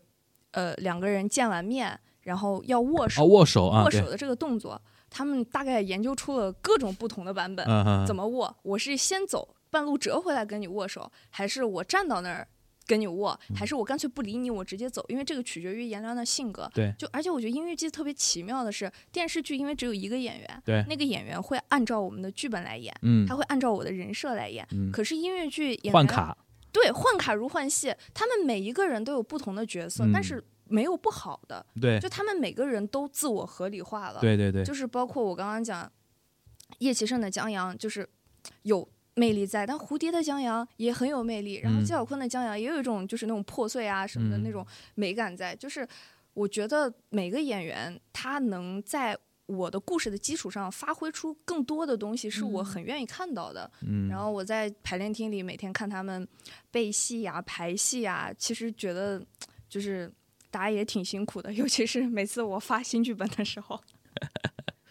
其实你这边，我很很很呃很想再继续问你一个事情，就是你这次这个契机等于是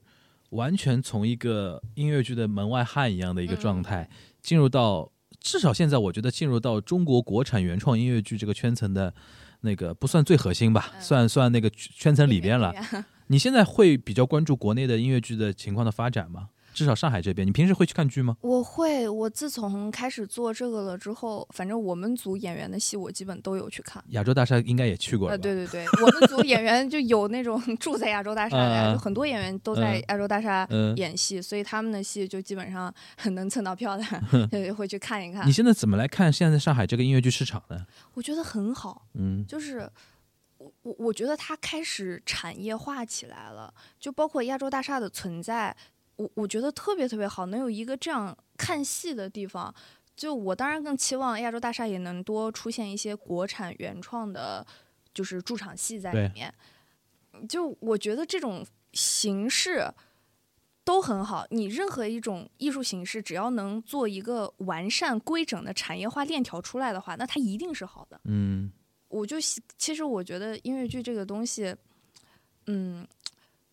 我觉得很少有人会不喜欢音乐剧，就是因为很少会有人真的讨厌音乐。嗯，它比话剧更有趣，嗯比话剧形式更多样。嗯我觉得很适合年轻人。对就话剧可能更适合一些，就有一就话剧其实是有门槛的，我觉得。对，就话剧真的是有门槛的。可话剧是是音乐剧哲学嘛，用对于荣军老师的话讲的，话剧是哲学，嗯可是音乐剧没有门槛，音乐剧是欢迎任何观众坐到剧场来看的。其实我原来有一个逻辑，就是为什么电视剧和电影之间我更想做电视剧，嗯，就是因为我觉得电视剧没有门槛，嗯我特别喜欢做没有门槛的东西，嗯，所以我觉得音乐剧就是有机会我还是会继续做，这就是最大的原因。嗯嗯嗯嗯，就是你觉你会觉得说，如果做话剧的话，要求编剧本人有非常强大的一种某种表达我我说的这哎个门槛，其实指的是对观众的要求。对观众。OK，对，你你想更你就你的意思就是说你想做更大众的东西哎，对，嗯我其实本质是个商业仔，就我其实还是挺商业的，但我不觉得商业不好。因为我我觉得你不要用商业来说这个事情，啊我觉得做更大众的东西，其实是想影响更多的人嘛，对，是这样的，你们都会聊天，自己 Q 自己，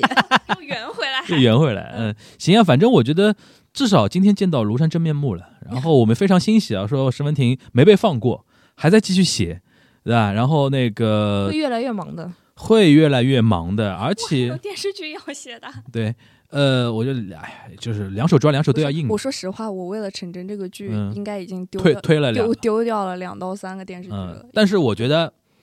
嗯，成就感上来讲的话，我觉得很爽，很爽，啊真的很爽啊，。及时花这首歌在嗯，但 N 年后，它成为中国那种《悲惨世界》那首歌的那个中国版的那种样子的话，我觉得你就是写在中国原创音乐剧光荣榜光光荣光荣簿上的一个名字。高度了，没有没有，呃，行，那个反正呃，反正我觉得就是说呃，能够知道你还在继续写这呃音乐剧，我觉得还是大家还蛮开心的啊，嗯因为我们读的两个奶都奶成功了。对对对对对对，就因为你同时呃，其实也是在学习过程中嘛，对吧？然后我觉得今天你这个分享呢，让很多看了《沉默的真相》的人 get 得到，呃，大家至少能共情吧。你嗯讲的很多东西，大家知道哦，背后创作者是这么想这个问题的，然后他是这么来弄的。原来他只写了十分钟，对，十分钟我是真的震震惊了，我觉得我可能传那个韵脚我都传不起来十分钟。可能其实副稿已经打了很久很久了。对，关键几个重要的几个点嘛，嗯重要的几个点。然后就是如果没有看《沉默真相》的，今天我们没也没有在没有在 care 你们的，就是 我们有二轮哦。有哎有二轮，然后呢，该该好看的点呢，我们都透光了。嗯，反正这个戏呢，你别迟到，迟到十分钟呢，就前面那个 高速推进的那个地地铁抛尸案呢，你就看懵逼了，嗯对吧？看不懂的。然后呢，中间呢，别那个轻易的上厕所。上半场结束之前最后一首花呢就不看呢，你就这这个票白买了，憋到中场休息憋，到中场休息，然后可以去那个，就是两头的最最尾端，嗯，两头的最尾端都非常好。对，哎，讲到这个，我再补个小问题啊好，我本来都想收尾了，没事。就是我那个上次那个叶奇生来的时候，我们也聊到这个点嘛，就是我看戏的时候，经常会替编剧在想一个问题，嗯最后怎么收？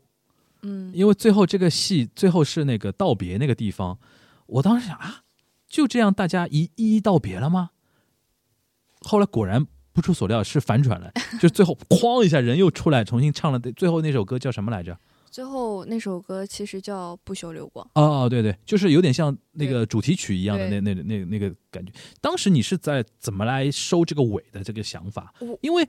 电视剧里边是很淡淡淡淡的就收掉了，嗯就是那个因为江阳那个自己自杀的那个 video 放的时候，就开始淡淡的那个收那个尾。然后我觉得我们音乐音乐剧像放烟花一样的，最后砰那么一下，剧场不行，剧场肯定要有一个对对，就是你当时也是这样考虑的这个事情。因为当时我有明确的问过，就海叔问过韩英导演，我说你想弱着手还是强着手？哦，是问过这个问题你的吧？想你想要你想要啪的一下，还是想留一点那种余韵，嗯然后让观众回味？他选了前者，然后他说我要燃的，嗯，我要霸的。我说那好，我说那我就给你一个砰着收的。然后所以就是最后选择用这个歌手的，就是把哦所有的光人全都怼上，然后给一首我好喜欢这个，黄的歌。我好喜欢这个这个这个东西，因为嗯我、我就觉得说那种像最大的那一团烟花砰的时候，然后我们下面的人所有的人就要就直接想喊 Bravo，其实我想我也是更观众走喜欢这种。走出、嗯走出剧场，他要带着什么样的哇情绪继续过完今天，很重要。我其实不希望大家走出剧场抑郁了，对我希望大家还是能有一种舒服的状态。沉默真相结局应该就是一个爽的一个结局，，对，因为它毕竟不是推销员之死，你知道吗？嗯，就推销员之死，你知道那个今年你去你去看过吗？我没有看过，但我看过这本书。今年那个那个上画出了那个吕梁老师跟宋一宁版本演的《哦推销员之死》，就苦到什么程度，就带动了上海话剧艺术中心周边的冰淇淋销售嘛。就所有女生，呃不是所有女生，很多女生，嗯很多女生看了之后就觉得好苦啊，人生好苦，要去吃个冰淇淋。但是《沉默真相》就适合那种。最后大家哐一个亮相，然后最炸的那首歌，砰一下人家扔出来，我当时觉得好爽，好爽那种感觉，就整个闭环了。对，因为因为这个戏是讲关于正义的。如果嗯你最后 ending 你关于追追求正义的东西，你还是你才问他正义是什么对吧没有结局和大家会大家太心中的那个信仰鲠在喉，倒掉。如鲠在喉。我特别特别喜欢最后颜良跟江阳击掌的那一幕，对就是热血沸腾。那个击掌就会让我想到流川枫跟樱木花道那个最后的那个 正义交接的，对啊，那种感嗯觉。对，就你你内心其实有点像男孩的那种少年少年少年不一定是男还是女啊。对对对对对，我觉得他心中有一种那种非常 Peace，对对对有那种东西。西。对你应该很喜欢看那种什么 Jump 系的那种漫画那种东西吧？你会看喜欢看海贼王那种东西吗？我喜欢仙道章，我也我也是，就是经常看，就是灌篮高手。热血的那种东西，热血对啊行。所以说今天呢，就是聊到现在，我我内心所有的点，他都帮我解答了。嗯，对，非常好，非常好。然后我们我们已经极尽吹捧之能事了吧？谢谢。哎呦，脸红了，脸红了。行，那非常感谢你今天来做客啊。然后那个我们也是没在管那个《沉默的真相》没看的《沉默真相》的那些观众了。反正今天你听完之后呢，其实可以带着我们这些点，可以去像用怎么说呢，探寻的一种心态，可以去找到这这些答案吧我们也。没有很透啦，啊，看完还没透吗？他们就哦，原来是这样。但其实陈真这个剧，我我们的观众有个特别特别大的特点，就是全是多刷，对嗯就他们真的会看很多遍。其实我觉得，就是我这有点像，有点像自自王婆卖瓜，但是就特别希望大家，嗯，能尽量多的走进剧院。其实我们剧里还是藏了一些小彩蛋、小细节的，大家可以慢慢你光看不同卡的不同处理，其实就是一个非常有意思的一个点是的，。是的，因为我两场看的都是夜骑士嘛，但是我看他们传出来的那个胡迪的那个照片，我就那天在说，我说因为因为我在上期节目里边我也说，我说叶奇胜的那个江阳给我感觉像王子那种，就是展展容的少年嘛，那种感觉非常正。然后我一看胡迪那个剧照，穿那个检察官，我说哇，这个就是好学生的那张脸啊，就是他更像那个白宇那个那个范儿的，就是原来是一个非常乖的一个学生，对吧？然后被黑暗吞噬了。然后在挣扎的那种感觉，他有点那那种感觉的东西，所以说我们我跟我跟兜兜说，我们还要再刷一遍那个胡迪的，嗯。然后有机会的话还要再看一遍那个什么纪晓纪纪纪晓坤，纪晓嗯坤的，对吧？然后不光这个，然后还有不同的张超、不同的李静、不同的那个玲玲、而且我们有五个颜良哦，王乐天，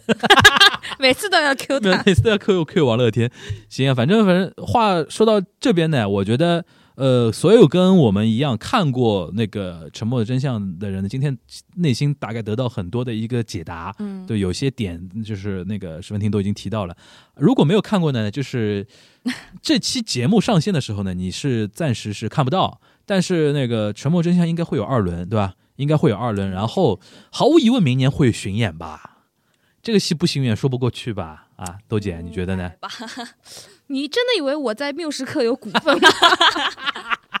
你应该有你你你应该有那个什么什么那个信信息来源吧？啊，呃，应该应不照理说应该会有，应该要去，应该会应该应该要去，因为这个 这个戏我觉得国民 IP，然后改的又非常好，嗯对吧？只要我觉得演员那个档期没问题的话，明明年很可能听我们节目非上海的观众，对吧？听我们节目的话，应该可以期待一把自己所关注一下本地的一些对对对对对对对，嗯，至少你可以先看那个缪时刻的那个公众号嘛，他们如果有那个官宣的话，大家可以关注一下，对吧？啊，呃，还还是要那个感谢